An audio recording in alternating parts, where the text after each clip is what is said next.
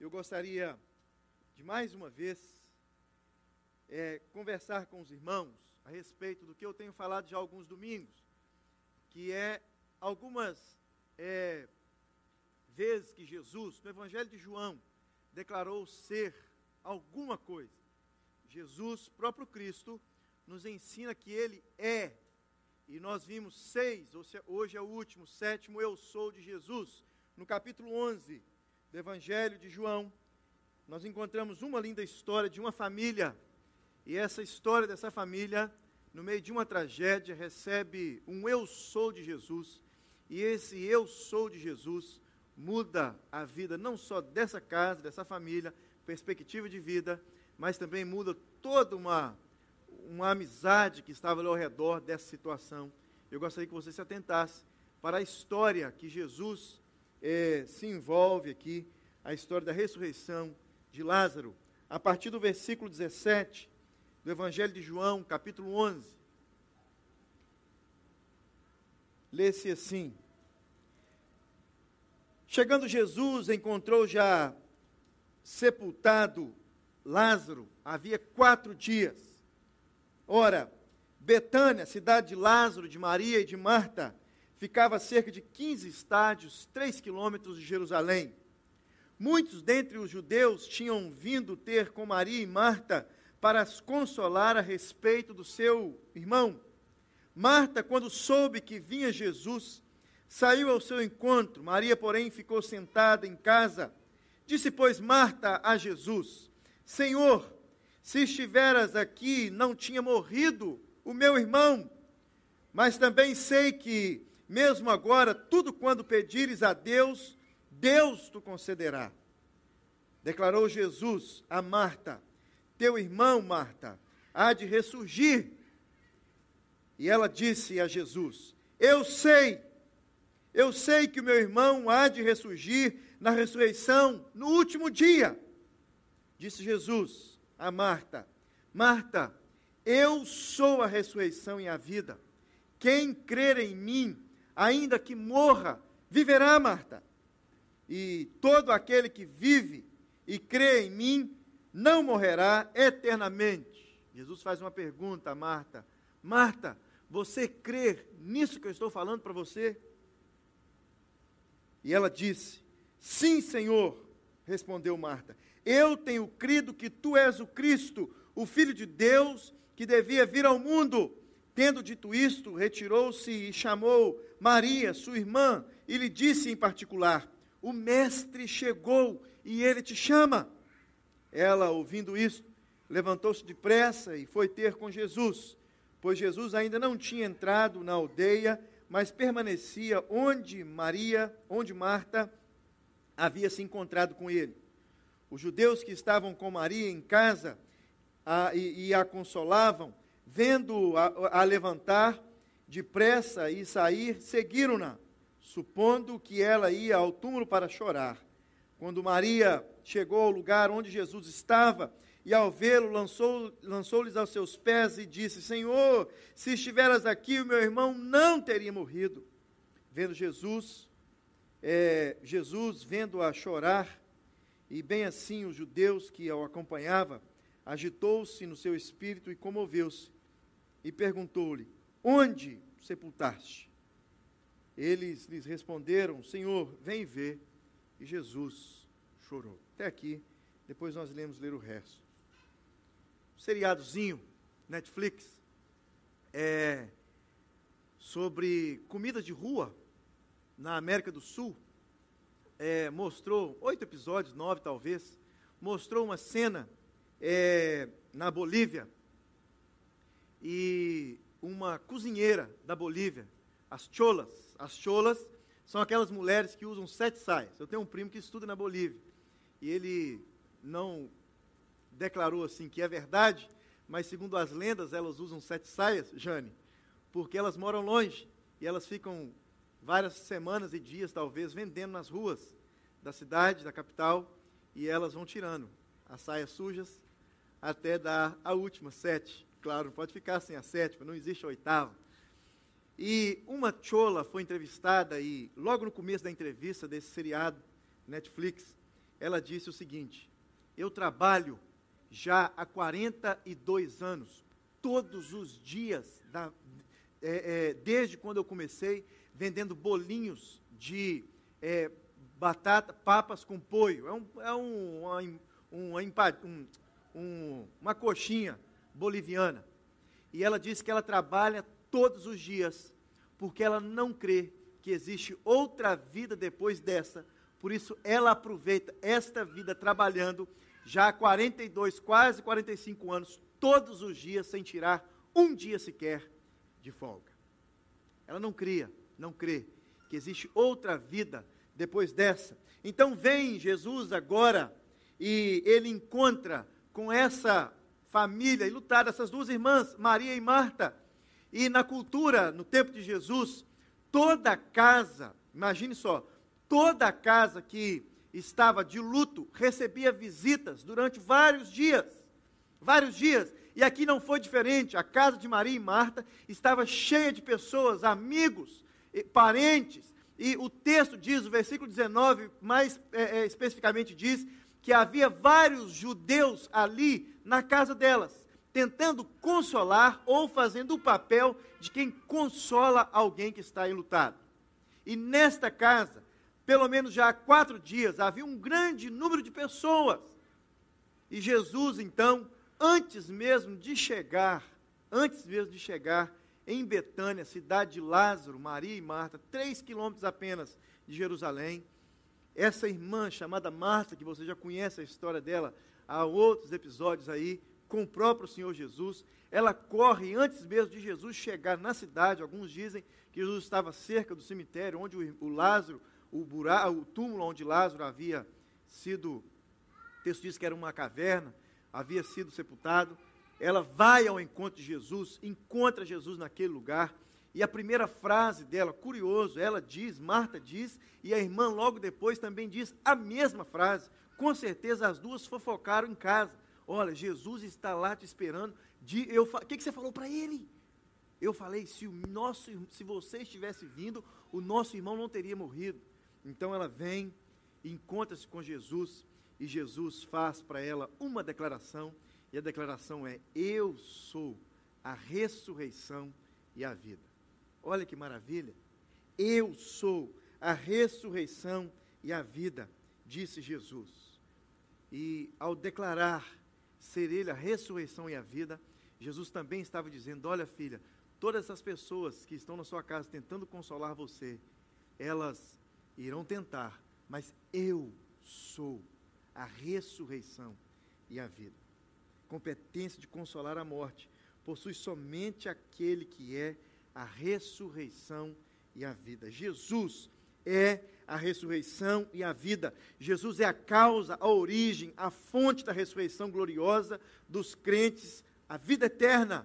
Porque Ele vive, nós também viveremos. Sem Ele nada resta a não ser a morte. Com Ele a ressurreição e a, e a ressurreição e a vida são garantidas. O príncipe da vida é eternamente vencedor da morte. Ele é o autor da vida, não só para o propósito da ressurreição no último dia. Ele é a ressurreição e a vida. Jesus declara: Eu sou a ressurreição e a vida. Agora imagine comigo todas aquelas pessoas que estavam ao redor ouvindo Jesus declarar que ele era a ressurreição e a vida. Olha, olha que palavra de Jesus que consola os corações. Eu sou a ressurreição e a vida. Consola os corações não só daqueles que estão passando por momentos de lutas, de luto, que perdeu um, alguém, um membro da família, mas consola o coração daquele que entende que no último dia também, assim como Marta havia dito para Jesus, ele voltaria para ser a minha ressurreição e a minha vida também no último dia. Ou seja, aqueles que entregam o seu coração para Jesus, ele é a ressurreição e a vida. O homem é mortal e está espiritualmente morto, se ainda não tem Cristo como seu Salvador, ele encontra esperança e certeza nessas palavras de Cristo Jesus. Eu sou a ressurreição e a vida. Um descrente, ele pode crer em todas as outras seis palavras ditas por Jesus a respeito de quem ele era. Jesus declara que ele é a vida, a videira, a luz do mundo, o bom pastor, a porta das ovelhas, o caminho, a verdade e a vida. Eles acreditavam e tinha, é, é, é, e, e, estava ali diante de toda a situação é, contextualizada que Jesus, é, que Jesus contextualiza com eles ali a respeito de tudo isso que eles viviam, sendo pastor, sendo ovelha, sendo porta, sendo caminho, eles estavam acostumados com tudo isso, e agora vem Jesus e declara: Eu sou uma declaração completamente diferente dessas outras seis, completamente diferente da cultura que eles viviam. Ou seja, culturalmente falando, quando Jesus vem e declara ser Ele a, a, a, a porta das ovelhas, era fácil de entender e crer. Quando Jesus, quando Jesus vem e declara ser Ele é, o caminho, a verdade e a vida, era fácil de entender e crer, porque todos nós queremos andar num caminho perfeito, num caminho sem, sem é, é, atalhos, nós queremos andar num caminho sem buraco. Ou seja, quando alguém vem e declara ser o caminho, a verdade e a vida, eu sou o bom pastor das ovelhas, fácil de entender e crer.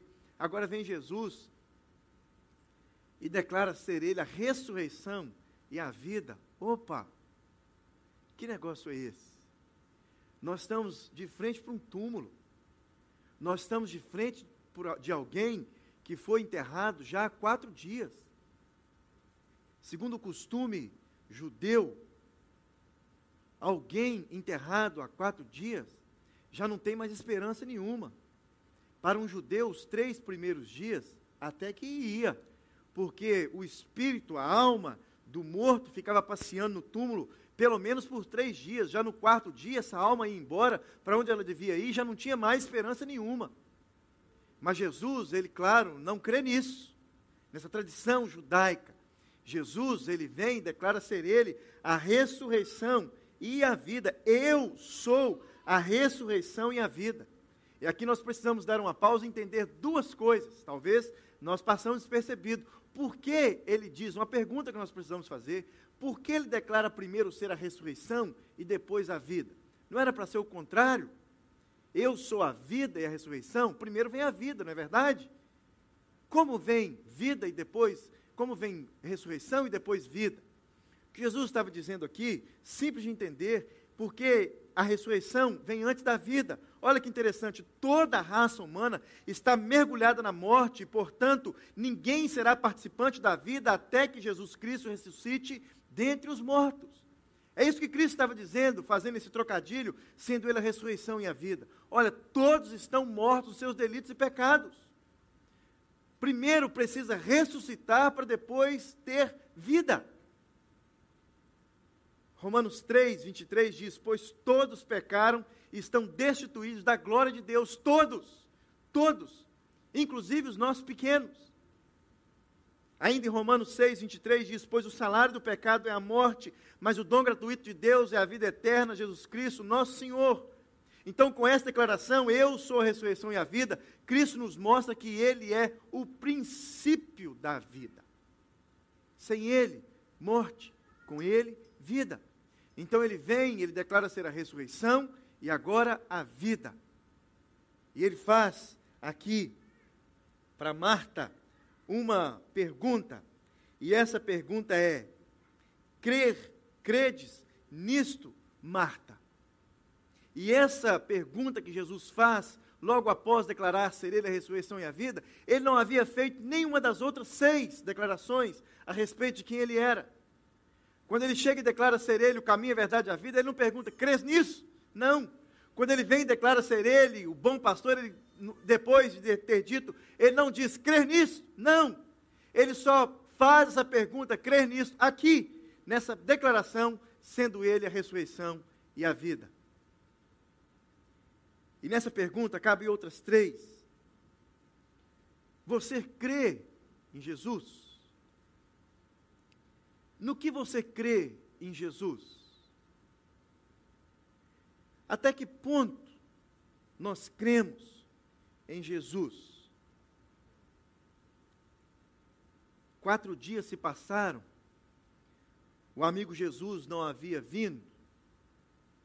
Há uma linha tênue entre a fé em Jesus e a vida espiritual na prática, isso nós temos que, que, que é, é, saber disso, todos nós, há uma linha muito fina entre a fé em Jesus e a vida cristã na prática.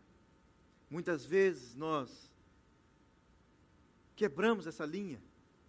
E essa irmã estava diante dessa situação, de uma pergunta que Jesus faz logo após fazer essa belíssima declaração, confortante, consoladora declaração: Eu sou a ressurreição e a vida. Para muitos, Jesus servirá apenas para que lembre-se de mim nos últimos dias. Para muitos, Jesus é apenas uma figura que eu entreguei o coração para Ele e vou depender dele e precisar dele apenas no último dia. Uma declaração certa dessa mulher, dessa irmã. Nós iremos precisar de Jesus, sim, no último dia, no dia da ressurreição. Ela não disse besteira nenhuma, mas esse não foi o caso dessas irmãs, e principalmente de Marta. Ele faz a pergunta: Você crê nisto, Marta? Então, Marta depois de entender o que Jesus estava realmente perguntando, ela faz uma belíssima declaração, e nessa belíssima declaração nós aprendemos três lições. Olha que bela declaração de fé que Marta faz diante de Jesus. Sim, Senhor, disse Marta. Eu vou ler para você aqui no texto. Se você tiver com a sua Bíblia aberta, você pode voltar e acompanhar comigo. Versículo 27, Jesus vem, faz a pergunta no 26, e Marta faz essa declaração no versículo 27. Sim, Senhor, sim, Senhor, respondeu ela.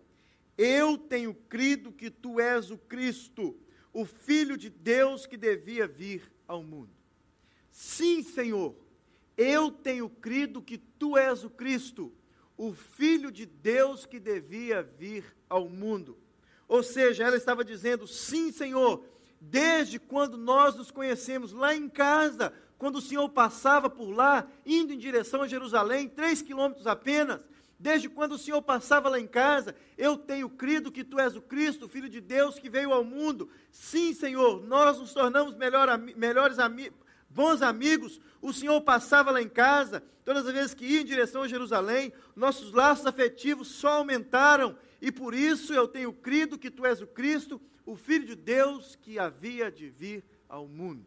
Uma declaração que alegra o coração do nosso Senhor Jesus. Uma declaração que alegra o coração de todos. Uma declaração belíssima. Então nós aprendemos, em primeiro lugar, que essa mulher declara ser Ele o Senhor. Ela começa a sua declaração dizendo: Sim, Senhor. Sim, Senhor. Olha que interessante. Há no coração de luto de Marta um reconhecimento genuíno que quem, eh, de que quem estava diante dela era o Senhor. Não era qualquer outro consolo, não era aqueles judeus, aqueles parentes, aqueles amigos que estavam na casa delas, mas agora o Senhor estava diante dela para consolar o coração e veio com essa declaração: Eu sou a ressurreição e a vida. Era o Senhor que havia vindo de Jerusalém, mesmo sendo depois de quatro dias. Senhor, em grego, significa Kyrios. E Kyrios era dito pelos judeus para não declarar, para não dizer verbalmente o nome Deus. Tetragrama Iavé era substituído por Senhor. Ou seja, todas as vezes que uma pessoa declarava Senhor, estava declarando Deus. Então Marta vem aqui e faz a declaração: sim, Deus. Marta, ela estava declarando a soberania de Deus. Marta estava declarando em Jesus que ele era soberano, assim como Deus Pai era soberano. Então, essa declaração, Marta reconhece a soberania daquele que estava diante dela e, por sinal, já estivera em sua casa por várias vezes, comendo e bebendo de noite. Ao chamar Jesus de Senhor, Marta estava declarando a divindade de Jesus. Ao chamar Jesus de Senhor, Marta estava declarando o poder de Jesus. Ao chamar Jesus de Senhor, Marta estava declarando que sua crença era no Deus de Israel, o qual ela havia estava esperando e conhecia já há muitos anos. Marta sabia que um dia iria vir o Messias e esse Messias iria ser o resgatador. Esse Messias iria vir, iria vir para ser o libertador. E agora esse Jesus estava diante dela. O Senhor, o próprio Cristo, Filho de Deus, ungido de Deus, vamos ver aqui para frente, estava diante dela e ela faz essa declaração: sim, sim, Senhor, sim, Senhor, com, é, é, eu tenho crido, eu tenho crido. Olha que interessante, não sei se é na quarta ou na quinta série, mais ou menos, vocês podem, quem tem a mente boa aí, tem que ser boa, viu? Lembrar que na quarta ou quinta série nós aprendemos sobre os pronomes de tratamento, lembra? Vou lembrar você que tem muito tempo que passou pela quarta série. Viu, Gildo? Olha, Senhor, Senhora, viu, senhora Jane? Vossa Excelência, Vossa Eminência, Vossa Majestade, Vossa Santidade, Vossa é, Reverendíssima, Vossa Magnificência. Ninguém nunca disse isso para ninguém, ensinaram para a gente, nós esquecemos, nunca vamos precisar, talvez vossa magnificência. Pronomes de tratamento, aprendemos isso na escola. E uma curiosidade, falei domingo passado no culto, um desabafo talvez. Alguns dos filhos de vocês, eles chegam para a gente, quando encontram em casa, ou numa visita, ou em algum lugar, chama nós, pastores, de tio. Não sei se chama o senhor, o pastor Seni, mas chama de tio. Na nossa época, no meu tempo, se eu chamasse pastor de tio, era um crime capital, excluído da igreja, levava no conselho. Era um negócio, não é? Hoje chama de tio, e o pai do lado finge que nem ouviu. Não sei se é de vergonha, não sei se não, não, não sei. Mas se nós, todos nós, se nós aprendemos em casa a chamar as pessoas de senhor e senhora, lembra disso? Fomos corrigidos várias vezes em chamar os mais velhos de senhor e de senhora, não é? Se nós, que não temos autoridade nenhuma, gostamos de ser tratado com os pronomes de tratamento correto, imagine o nosso Senhor, quando ele recebe dessa mulher chamada Marta, essa amiga dele, sim, Senhor. Sim, Senhor. E olha que interessante, nós aprendemos então que ela faz essa declaração, chamando Deus, chamando Jesus de Senhor ou seja, reconhecendo que ele era o soberano Deus. E agora ela continua na sua frase belíssima, na sua declaração belíssima, ela diz: Sim, Senhor, eu tenho crido que tu és o Cristo. Ou seja, tudo que eu sei a respeito do Senhor não passou por osmose dos meus pais ou dos meus irmãos, da minha irmã, que todos dizem que é melhor do que eu só porque ela não é agitada e ela fica aos pés do Senhor? Tudo que eu aprendi a respeito do Senhor, eu tenho crido, eu tenho crido, e não os meus pais creram, e agora forçadamente eu estou crendo, não, e não a, a religião, não, eu tenho crido, eu tenho crido. Ela faz essa declaração pessoal, sim, Senhor, eu tenho crido que tu és o Cristo, eu tenho crido que tu és ungido de Deus, Cristo é ungido, a palavra Cristo significa ungido, aquele que Deus unge para uma grande missão. Ele era ungido de Deus. Eu tenho crido, estou persuadida, estou depositando a minha confiança, eu tenho depositado a minha confiança. Outra coisa interessante, ela não diz eu crio, ou eu vou crer, ou estou crendo agora, não, eu tenho crido, ou seja, é algo que ela está construindo. É uma crença que ela está construindo diante de tudo que ela tem experimentado de Deus, da família, da convivência, ali na pequena cidade onde ela morava. Cristo significa ungido. A palavra Cristo vem do grego Christos, um adjetivo verbal derivado de crio, que significa ungir. A palavra grega Cristo, por sua vez, traduzida no hebraico, é, é, é traduzida também no hebraico Mexia, Mexael, sei lá como vocês querem falar, que também é traduzida em português para Messias, igualmente ungido. E ela diz: Eu estou convencida de que o Senhor é o nosso amigo, é ungido de Deus.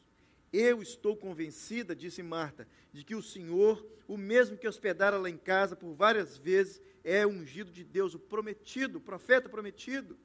Eu estou convencida, disse Marta, de que o Senhor, o nosso amigo, que sempre passava lá em casa, lá em Betânia, para almoçar conosco, é ungido de Deus, é o Senhor a quem nós esperamos ansiosamente para nos consolar.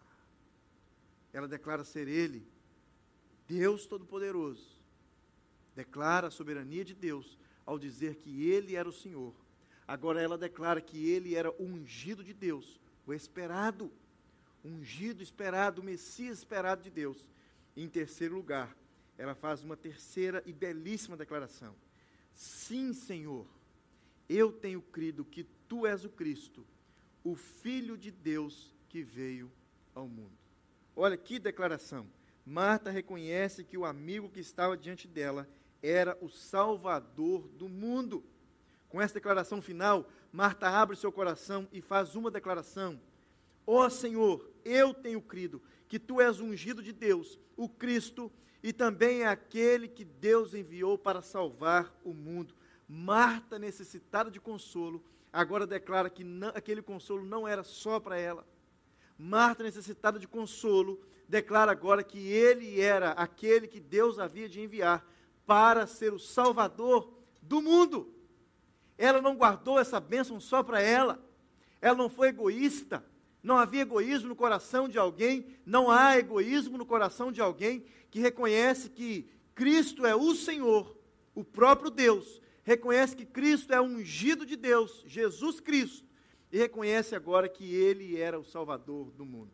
Não há egoísmo, não há Deus só para mim, não há Pai meu que está no céu, santificado seja a minha vontade, venha a mim o teu reino. Não, é Pai nosso, acabamos de cantar, que está nosso. Aprendemos aqui no congresso que fizemos, diz os COP, o cara pregou muito bem sobre a, respeito de Jesus ser nosso.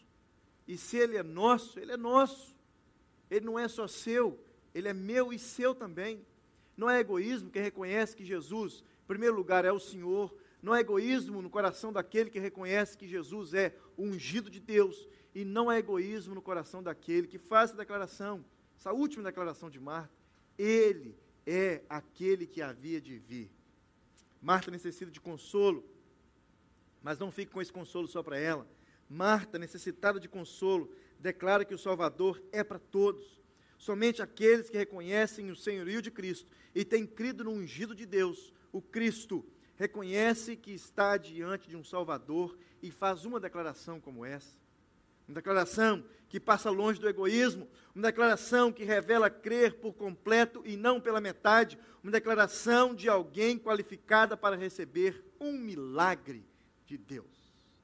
E olha como termina a história. Versículo 36. Então, disseram os judeus: Vede quanto ele o ama, porque encontrou Jesus chorando, no versículo 35. Mas alguns objetaram: não podia ele, que abriu os olhos do cego alguns dias atrás, fazer com que este não morresse? Jesus, agitando-se novamente em si mesmo, encaminhou-se para o túmulo. Era este uma gruta, a, e cuja entrada tinha posto uma pedra muito grande. Então Jesus ordenou: Tirai a pedra. Disse Marta, irmã do morto: Senhor, já cheira mal, porque já é este o quarto dia. Respondeu Jesus: Não te disse que, não te disse eu, que se creres, verás a glória de Deus? Tiraram então a pedra e Jesus, levantando os olhos para o céu, disse: Pai, graças te dou, porque me ouviste. Aliás, eu sabia que sempre me ouves, mas assim falei por causa da multidão presente, para que creiam que tu me enviaste. E tendo dito isto, clamou em alta voz: Lázaro, vem para fora! Saiu aquele que estivera morto, tendo os pés e as mãos ligados com ataduras e o rosto envolto em lenço, num lenço. Então lhes ordenou Jesus: Desatai-o e deixai-o ir. Muitos, pois, dentre os judeus que tinham vindo visitar Maria, vendo o que fizera Jesus, creram nele. Outros, porém, foram ter com os fariseus e lhes contaram dos feitos que Jesus realizara. Eu sou a ressurreição e a vida, disse Jesus. Quem crer em mim, ainda que morra, viverá. Eu faço de novo, para a gente encerrar, as perguntas que eu fiz no começo. Você crê em Jesus? No que você crê em Jesus? Essa pergunta é diferente da primeira. Se você respondeu sim à primeira, glória a Deus, aleluia. Mas agora eu faço a segunda pergunta: em que você crê em Jesus? E a terceira pergunta, para a gente ir para casa, com ela respondida: até que ponto eu creio em Jesus? Por que eu faço essa pergunta até que ponto? Porque nós, lembra da linha tênue que há entre a fé em Cristo Jesus e a vida cristã na prática? Muitos, muitos têm sido, têm, têm ouvido muitas coisas, e principalmente nos dias de hoje, a respeito do cristianismo, de ser cristão, de ser discípulo, de ser da Bíblia, do que é Jesus. E muitos têm tido a sua cabeça completamente controlada, não pelo poder da palavra, mas pelo poder das pessoas. Muitos. Muitos. E aqui Marta vem fazer uma declaração e ela fala: Eu tenho crido. Ou seja, ela sabia quem era a pessoa que estava diante dela. Ninguém precisou colocar nada na cabeça de Marta. Em primeiro lugar, porque era Marta. Marta é Marta. Marta agitada ali, ela, ela era Marta. Ninguém colocava minhoca na cabeça de Marta. Você pode ver no texto que no final ela estava lá de novo, no túmulo. Porque Jesus termina a conversa com ela, começa com ela, passa para a irmã que Jesus havia tinha chamado e ela estava lá de novo. Até que ponto nós temos crido em Jesus? Até no ponto de alguém vir e falar alguma coisa para a gente que a gente nunca tinha ouvido antes, agora a gente passa a crer em algo novo? Ou naquilo que nós temos meditado na palavra, nós pessoalmente lido a palavra, meditado na palavra e crido na palavra? Até que ponto nós temos crido? O diabo usa pessoas Aliás, ele não tem outra artimanha a não ser usar pessoas. E muitas vezes ele usa pessoas que nós achamos ser boas, pessoas boas. E elas fazem uma mistura na nossa cabeça, a ponto de quando Jesus vem e fala: Você crê nisso? Ah, não dá para crer, não. Diante de uma necessidade, essa irmã faz uma declaração. Essa declaração ensina para a gente que Ele é o Senhor, Ele é o ungido de Deus e esse ungido de Deus não é só meu, é de todos que estão crendo. João 3,16. Porque Deus amou o mundo de tal maneira que deu o seu Filho unigênito para que todo aquele que nele crê, todo aquele, ou seja, tem um pouco e um pouco, tenha a vida eterna. Você crê em Jesus? Gostaria que você fizesse uma oração. Você pode fechar os seus olhos? Você também que nos acompanha pela internet, você pode fazer uma bela oração. Talvez você que esteja lá embaixo, também no telão. Quando eu digo uma bela oração, pode ser que seja uma oração como essa de Marta, uma declaração como essa de Marta. Talvez você nunca fez ou já fez, assim como nós aprendemos aqui no primeiro culto, voltar ao primeiro amor, ou seja, voltar àquilo que eu aprendi de Cristo Jesus no começo da minha caminhada cristã.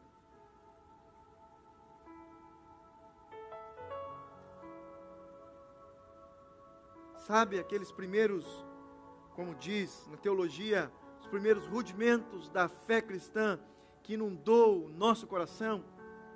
Essa declaração de Marta. Sim, Senhor. Sim, Senhor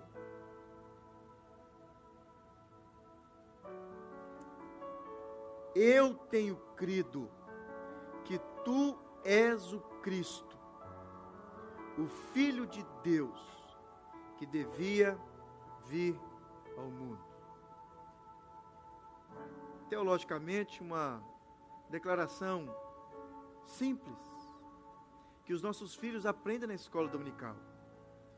Jesus é o Senhor, Ele é ungido de Deus e Ele veio ao mundo. simples assim, mas que tem confundido muitos adultos ao longo da sua caminhada pelas igrejas, pelas redes sociais, pelos vídeos no YouTube e muitos pelas amizades. Deus, que o Senhor possa, no nome de Jesus, esse mesmo Cristo, esse mesmo Jesus, o Senhor, o ungido de Deus, que veio ao mundo para todos que nele crê, que o Senhor possa, Deus, colocar essa simplicidade dessa resposta de Marta em cada coração. Uma resposta à pergunta que o Senhor fez. Crês nisto, Marta? Crês que eu sou a ressurreição e a vida? Crês nisto, Marta? Crês que eu sou a ressurreição e a vida? E todo aquele que crer viverá e não morrerá eternamente? Deus, que o Senhor nos abençoe. Que o Senhor derrame sobre cada um de nós uma semente. Que essa semente possa germinar e possa fortalecer a minha vida espiritual. Para que eu possa cada dia mais ser um crente melhor. Deus, esse é o propósito do Senhor para todos nós. Que sejamos crentes melhores. Todas as vezes que participamos de um culto de celebração todas as vezes que abrimos a nossa Bíblia em casa, lemos um texto das Escrituras, todas as vezes que nós nos rendemos diante do Senhor em oração, é para que nós possamos ser crentes melhores. Senhor ajude a cada irmão, cada casal, cada jovem, cada adolescente, cada criança, Deus, e todos aqueles que estão nos acompanhando pela internet. Não só agora, mas irão acompanhar esses vídeos gravados que temos postado. No nome de Jesus. Amém. Amém.